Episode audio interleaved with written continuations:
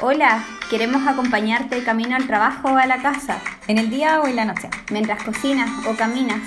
Somos dos amigas cuya amistad se consolidó durante la pandemia y nunca faltó un audio diario para acompañarnos. Hoy queremos que seas parte de nuestras conversaciones sobre la vida y que nos escuches en nuestro podcast. Bienvenidos a todos a Terapia Amigas.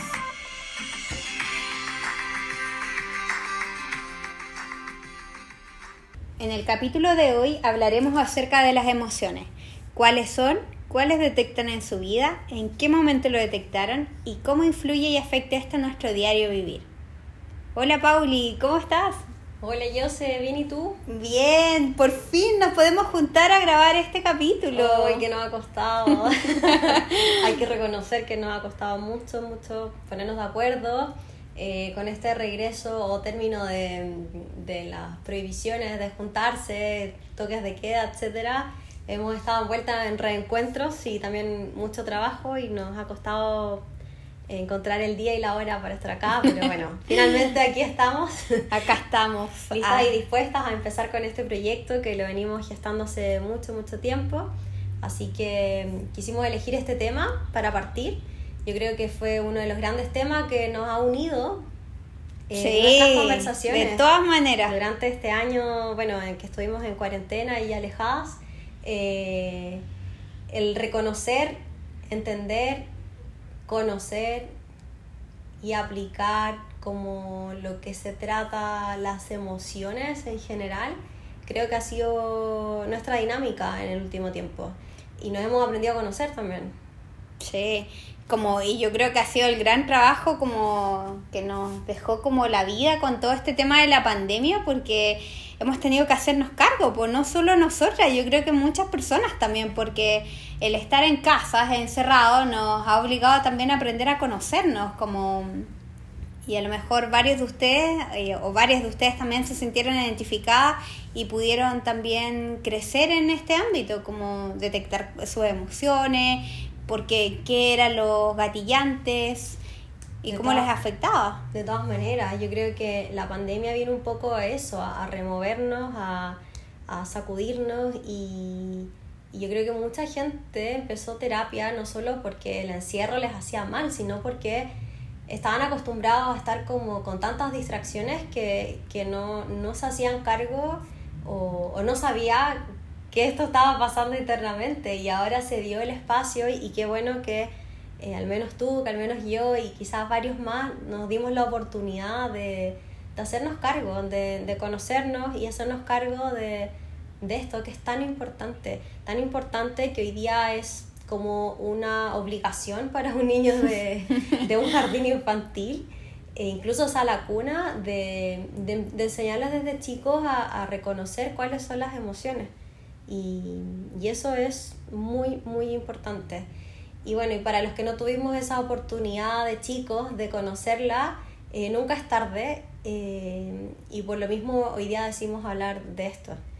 De este eh, gran tema. Este nunca es tarde. Para mí, yo te lo he comentado en otra oportunidad, Pauli, es un tema totalmente nuevo en mi vida que yo vine a conocer ahora a mis treinta y tantos años me, y me empecé a hacer cargo también de mis emociones, de conocer cuáles eran los gatillantes, eh, cuánto tiempo permanecían en mi vida estas emociones, dejarlas fluir, de dejarlas eh, permanecer un tiempo, pero también dejarlas ir cuando era la oportunidad. Y, y nos gustaría también conocer cómo ustedes las han ido detectando. Nosotras como, como emociones quisimos agruparlas como en cinco emociones que, que... Finalmente son las que muestra la película intensamente. No sé si han visto esa película que se supone que es de niños, pero la verdad es que, que Pixar y también hoy día todas estas empresas que hacen películas creo que que vienen un poco a resolver lo que han descubierto de adultos. es verdad. y, y, si bien son de niños, son absolutamente para, para adultos. Y, y, qué mejor que esta película y que viene a distinguir esta como principales emociones donde que uno se pueda sentir identificado. ¿Y cuáles son? Bueno, está alegría. Gran emoción. Tristeza. El miedo. El desagrado y el enojo, la rabia. Ahí cada, cada emoción la representaban con un color.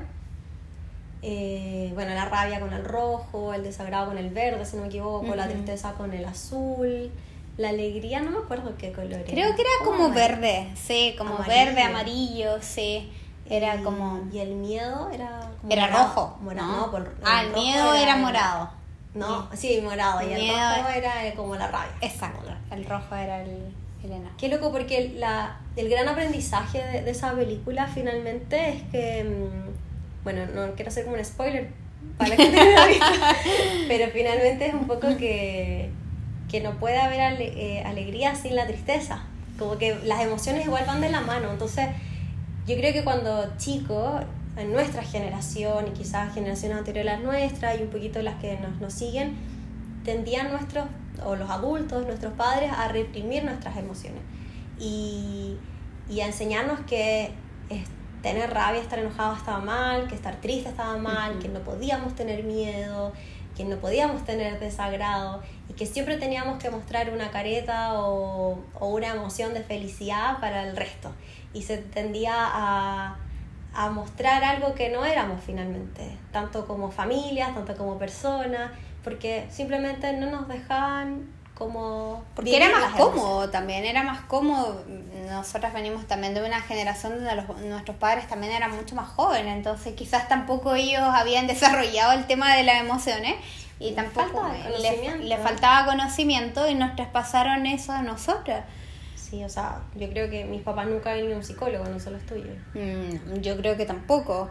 porque como educación desde la psicología no la tienen. No la tienen porque no, no, no, es bien visto como ir a un psicólogo, como para las generaciones más antiguas. No para todos, claro, pero, pero sí es como, pero está todo bien. Y sí, no tiene por qué estar las cosas mal para ir a un psicólogo. Es como, yo lo encuentro súper sano, como aunque estuviera muy bien, igual iría a un psicólogo para ir descargando, para conocer otros puntos de vista y que a nuestros parte de la vida. Le, importaba mucho como el qué dirán, que no nos vean como débiles. Entonces, finalmente no, no nos dejaban. No nos dejaban ser. Che. Bueno, ahí pasó una ambulancia. Estamos dejando ser. Estamos dejando ser la ambulancia que acaba de pasar.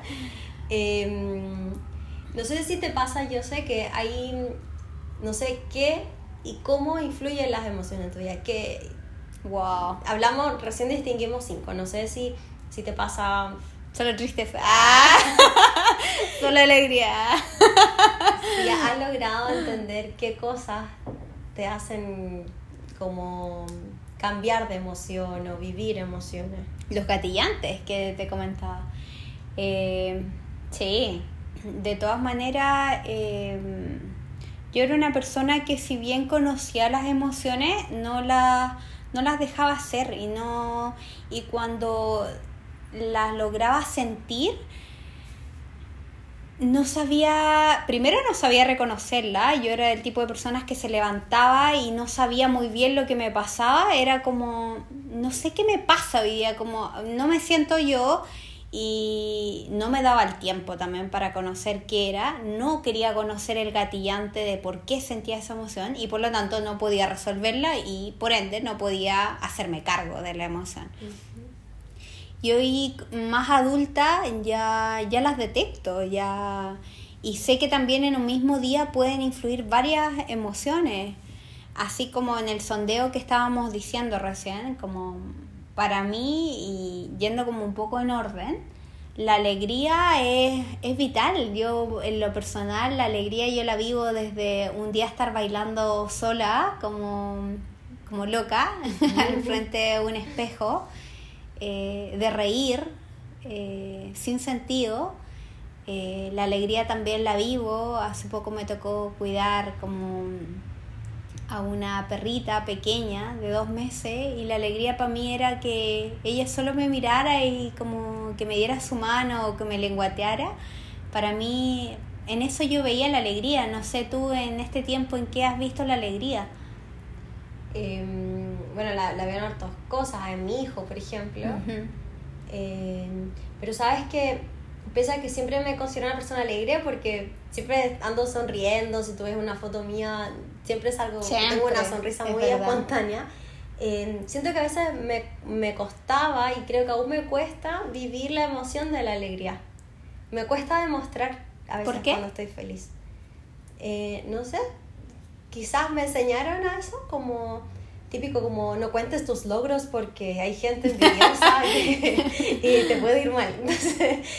me, siempre me, me, reprimió mucho. Me acuerdo que, que una vez mi, mi, papá me hizo un regalo grande y, y, como que yo estaba muy contenta, pero me costaba demostrarlo. Y me acuerdo que una prima me dijo como, hoy la mina pesaba como...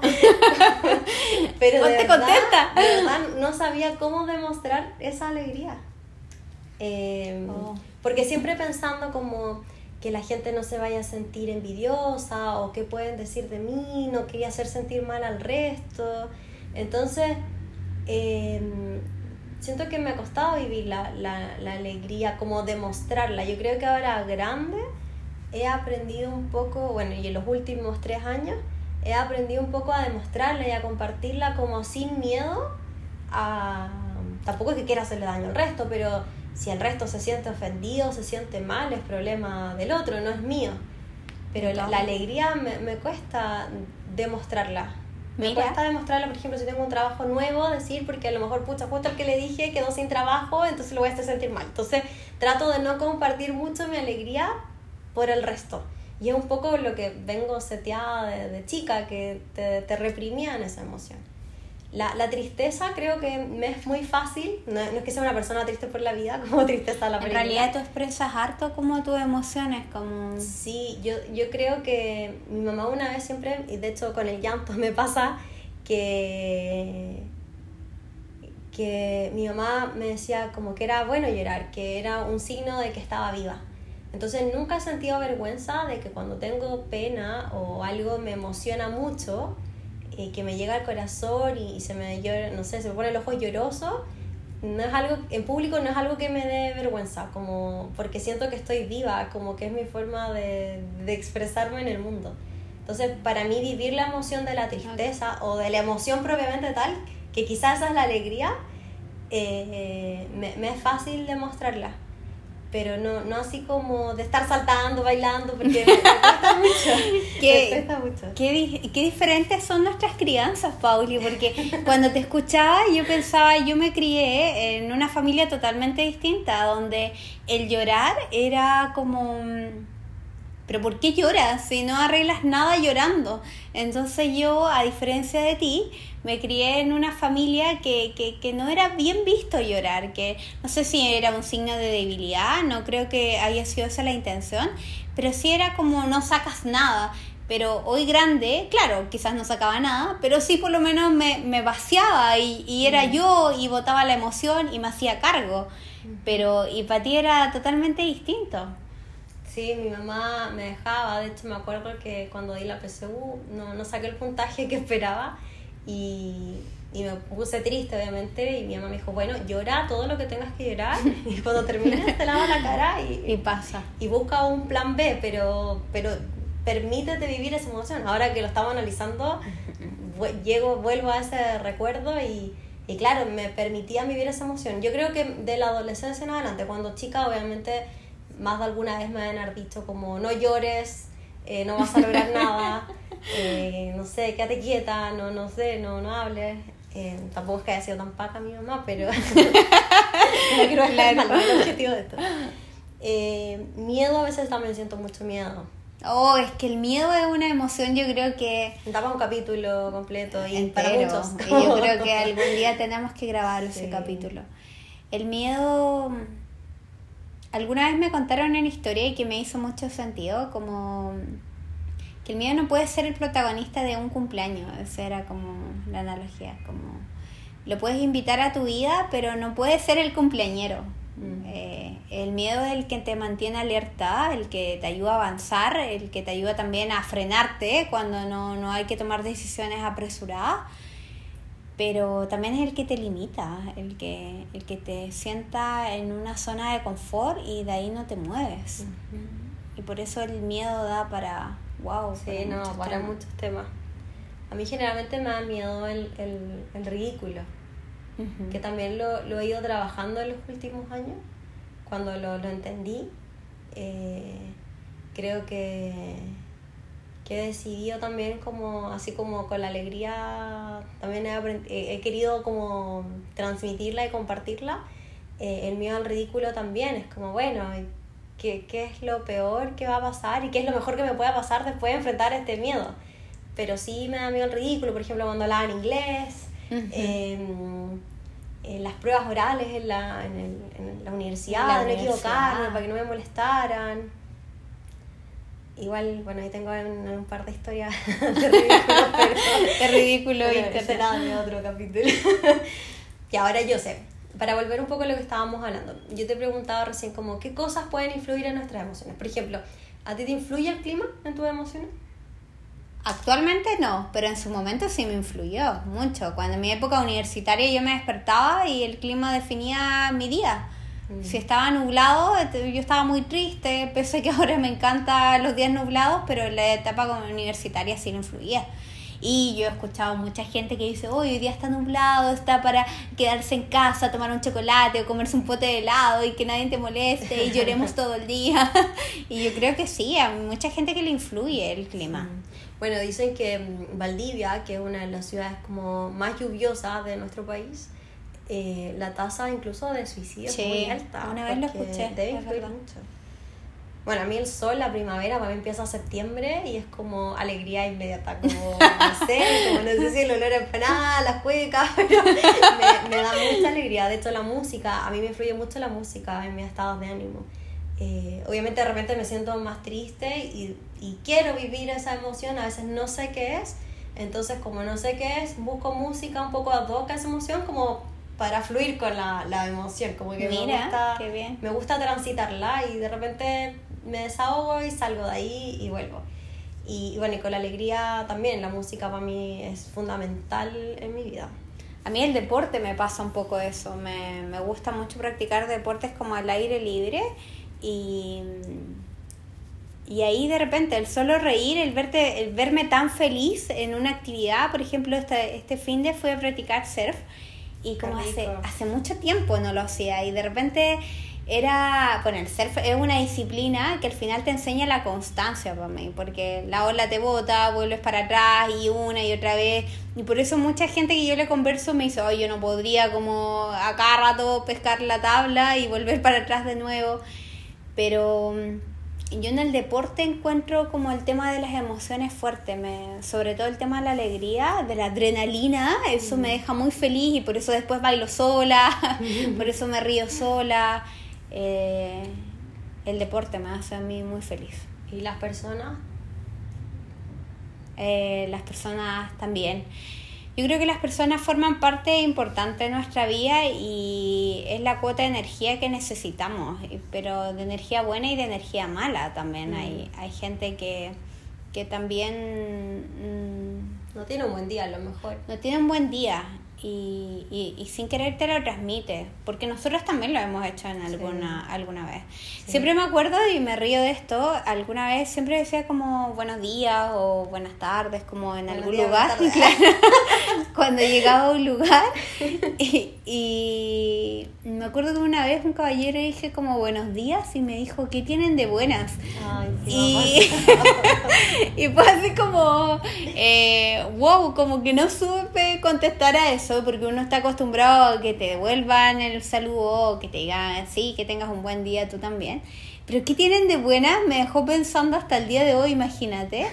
Y, y se influye por la, la, energía de las otras personas y cómo ellos están transitando en su emoción, porque nosotras podemos estar conversando, pero a lo mejor tú estás transitando la emoción de la alegría y a lo mejor yo estoy transitando la emoción del miedo porque me da mucho miedo hacer este podcast, entonces estoy mm. transando con esa emoción. Y eso es lo difícil, de convivir con todos los humanos.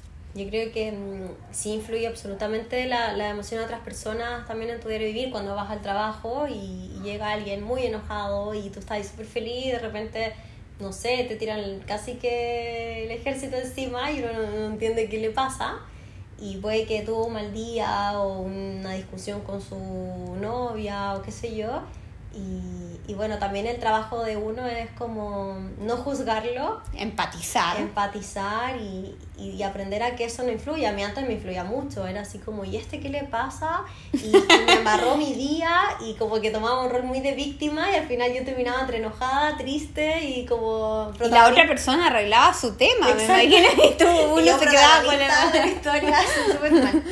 Así que claramente influye. Y, y, bueno, también tendemos a dramatizar mucho. Yo siento que, no sé si nuestra generación o qué, pero o veíamos mucha tele. Había mucho tiempo libre. Sí, puede ser. Eh... Como los pololeos cuando chica, yo era igual drama queen. No sé, no sé si drama queen, pero. pero sí tendía a, a, dramatizar y hoy día más madura. También que va, la mano, claro, va un poco de la mano con la madurez también. Em, hoy día no sé si elijo la batalla o me pregunto así como. ¿Vale la pena? Vale la pena, claro. Hay muchas cosas que que sí, que las emociones te hacen sentir, es como, ¡ay! tengo mucha rabia y estoy muy molesta con este, eh, con esta persona, y al final del día es como, ¿para qué? Porque al final tenemos que entender, o al menos yo lo entiendo así, las emociones son de cada uno. Y yo, por mucho que vaya enojada, con una actitud enojada, a enfrentarte a ti, Pauli, a lo mejor tú lo enfrentas súper bien y lo tomas como recíproco y entiendes lo que te estoy comentando y tú me dices, ah, lo tomo bien tus comentarios y no te hace enojar. Entonces, yo no puedo traspasarte por comentarte mi enojo, tú te vas a enojar. Eso también habla como de una inteligencia emocional. Absolutamente bueno, ahí como inteligencia y responsabilidad emocional, no sé, que, que van de la mano. Qué, qué importante que, que estos temas se conversen hoy día. Y yo creo que esa era la importancia para nosotras también de, de plantearlo como nuestro primer capítulo, porque en base a eso nos hemos ido aprendiendo a conocer, no solo como de autoconocimiento, sino a conocer como amigas y, y nos han dado infinitos temas de conversaciones día a día durante ya más de un año. Eh, entonces, súper importante. Yo sé, cuéntame, eh, ya que para ti ha sido como algo como nuevo que, que, comentaste al inicio de, de, este programa, para ti ha sido algo nuevo y de, de conocer, perdón. ¿Cómo has aprendido a llevarlo? ¿Qué técnicas te han servido a ti para, para conocerte, para transitarlo? Ah, eh, wow. eh, me ha servido mucho llevar un cuaderno, un registro, que, que tú también me motivaste a hacerlo, donde eh, no es un diario, es, es cuando reconozco la emoción, reconozco también el gatillante y la dejo fluir, lo anoto entonces voy anotando página por página, por ejemplo, alegría, qué cosas me hacen sentir alegría. Por eso recién te comentaba que la alegría yo la encontraba en bailar sola, en esta mirada que me daba esta perrita de dos meses, eh, porque lo, voy haciéndome más consciente de las cosas. A lo mejor en, en términos felices, como es la alegría, mm, pasa más desapercibido, pero en términos de rabia me ha servido mucho, porque anoto y después cuando tengo rabia digo, uy, pero ya reconozco este gatillante, ya lo he vivido, entonces como, como calma, como no tiene por qué repetirse y ya no pasa a ser eh, esa situación parte de mi emoción rabia sino que la dejo fluir nomás y entiendo que es una situación del diario vivir. No sé si me doy a entender, como el permitir anotarme la, la, los gatillantes en cada emoción me hace detectar que a lo mejor ni siquiera tenía que estar situado ahí y que no era algo personal. Mm, yo creo que también te ayuda como, bueno, a desahogarte. De todas maneras. Y en ese desahogo entender qué te pasa y qué gatilló eso más que como el gatillante, porque a lo mejor tú no sabes, pero a medida que vas escribiendo, te sirve como para soltarte y decir como, wow, como eso era, y ya fue, y como que pasó. ya fue y se ha repetido en, otra, en otras ocasiones, entonces lo voy enfrentando distinto también, como voy, voy soltando. ¿Y a ti? ¿Cómo qué técnicas te han servido? Bueno, la para mí el proceso de autoconocimiento ha sido clave, el, conocer las emociones y poder como clasificarlas, como, ah, esto podría ser esto y, y entenderlas. Eh, reflexionar como cuál fue el gatillante, porque a veces no es una situación en particular o una persona en particular, sino que yo, algo me pasó a mí que me hizo tomar esta situación determinada de una forma diferente y, que me atacó esa emoción en ese momento. Eh, bueno, yo hago meditación y yoga y, eso también me ha ayudado mucho en esta etapa de mi vida a, enfrentar este, este tema de las emociones.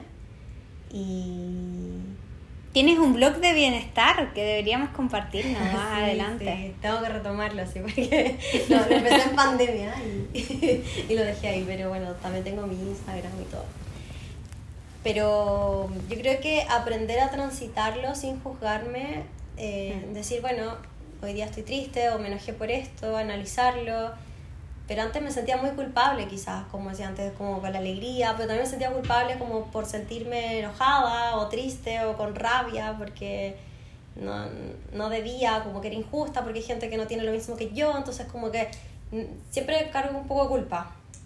Y, y creo que aprender a, a transitarla y, un poco tomando tu, tu, deporte al fin de semana, como aprender a surfear la ola la emoción, eh, me ha ayudado mucho pero bueno, como herramienta principal, en tu caso era, es el cuaderno, en mi caso es conversarlo, yo converso mucho bueno, contigo y converso mucho con, con mi pareja y, y, eso me abre un poco a, a veces como a resolver mi, mi, tema. No soy muy constante escribiendo, siempre he querido hacerlo desde chica, pero siempre dejaba como a media los, cuadernos.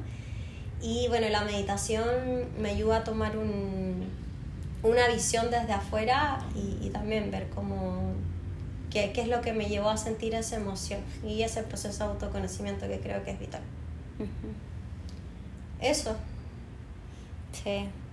Es difícil el tema de las emociones porque al final eh, quedarse situado en uno no es fácil y a nadie nos, nos gusta. Lo que también decías al comienzo era como entender que que cada emoción es parte de nosotros y que para sentir alegría muchas veces tiene que estar la rabia, muchas veces tiene que estar la tristeza también o el miedo. O sea, como la naturaleza, para que salga el sol tiene que haber la noche, tiene que haber oscuridad, para que haya luz tiene que haber sombra. Exacto, porque al final del día todas las emociones son importantes. La alegría yo, yo lo defino así como es lo que me da el, las ganas de vivir, la vitalidad, el reconocer eso eh, la tristeza es la emoción que te ayuda a crecer, porque es en la tristeza donde crecemos, en, la, en las etapas, en las pruebas duras que te da la prueba es eh, donde, te da la... Da, me enredé.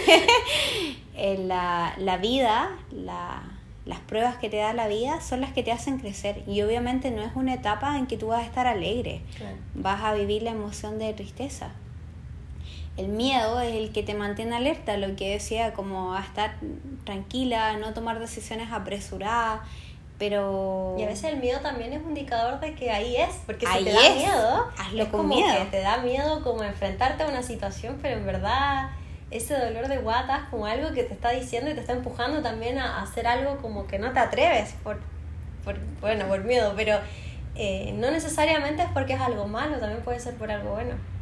Exacto, o sea, el miedo no es algo malo, al contrario, yo creo que sí puede ser como un gran aliado. Un, gran aliado si lo sabemos utilizar.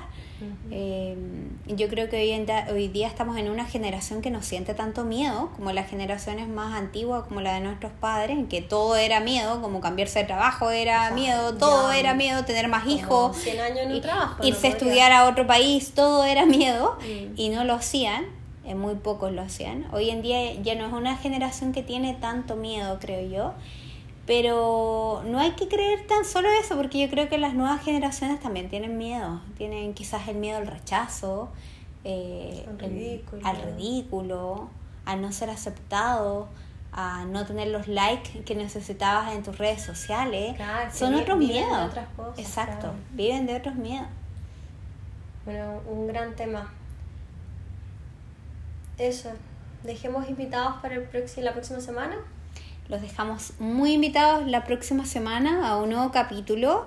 Eh, la idea es que podamos ir reflexionando de estos temas, que, que, qué les pasa a ustedes con, con las emociones, cómo las han ido detectando. Sí, nos pueden comentar acá, acá en esta plataforma o en nuestra red social. Tenemos un Instagram que, que lo estamos abriendo ahora. Así que, mm, que pueden, pueden comentarnos ahí en el post que vamos a subir sobre, sobre este tema, donde vamos a publicitar este capítulo. Y, y eso, la invitación es a que mm, si algo les hace sentido esta conversación, lo reflexionen, lo conversen.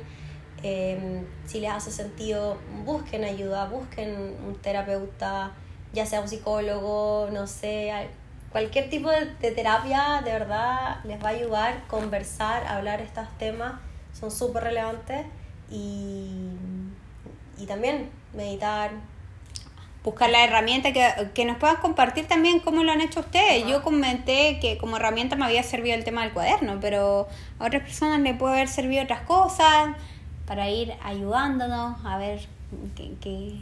La idea es que ustedes también sean parte de, de, de nuestros temas, de nuestras conversaciones y, y lo importante es que, que como amigos, comunidad, no, nos ayudemos y nos apañemos en comunidad esta, Eso, los dejamos cordialmente invitados a otro capítulo y que tengan muy buen día para todos. Sí, que esté muy bien, nos vemos. Chao. Chao.